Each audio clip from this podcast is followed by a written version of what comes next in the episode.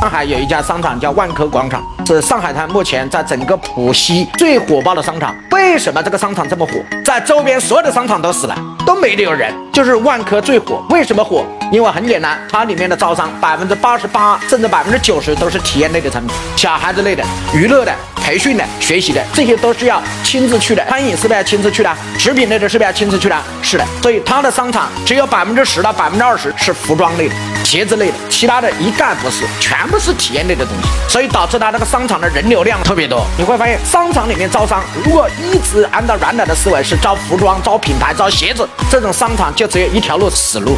这就是商场的老板在招商的时候犯的错，他没有办法在哪里创新，渠道创新。一个商场要想活下来，必须是招体验类的、非标类的、服务类的，这个商场才能活下来。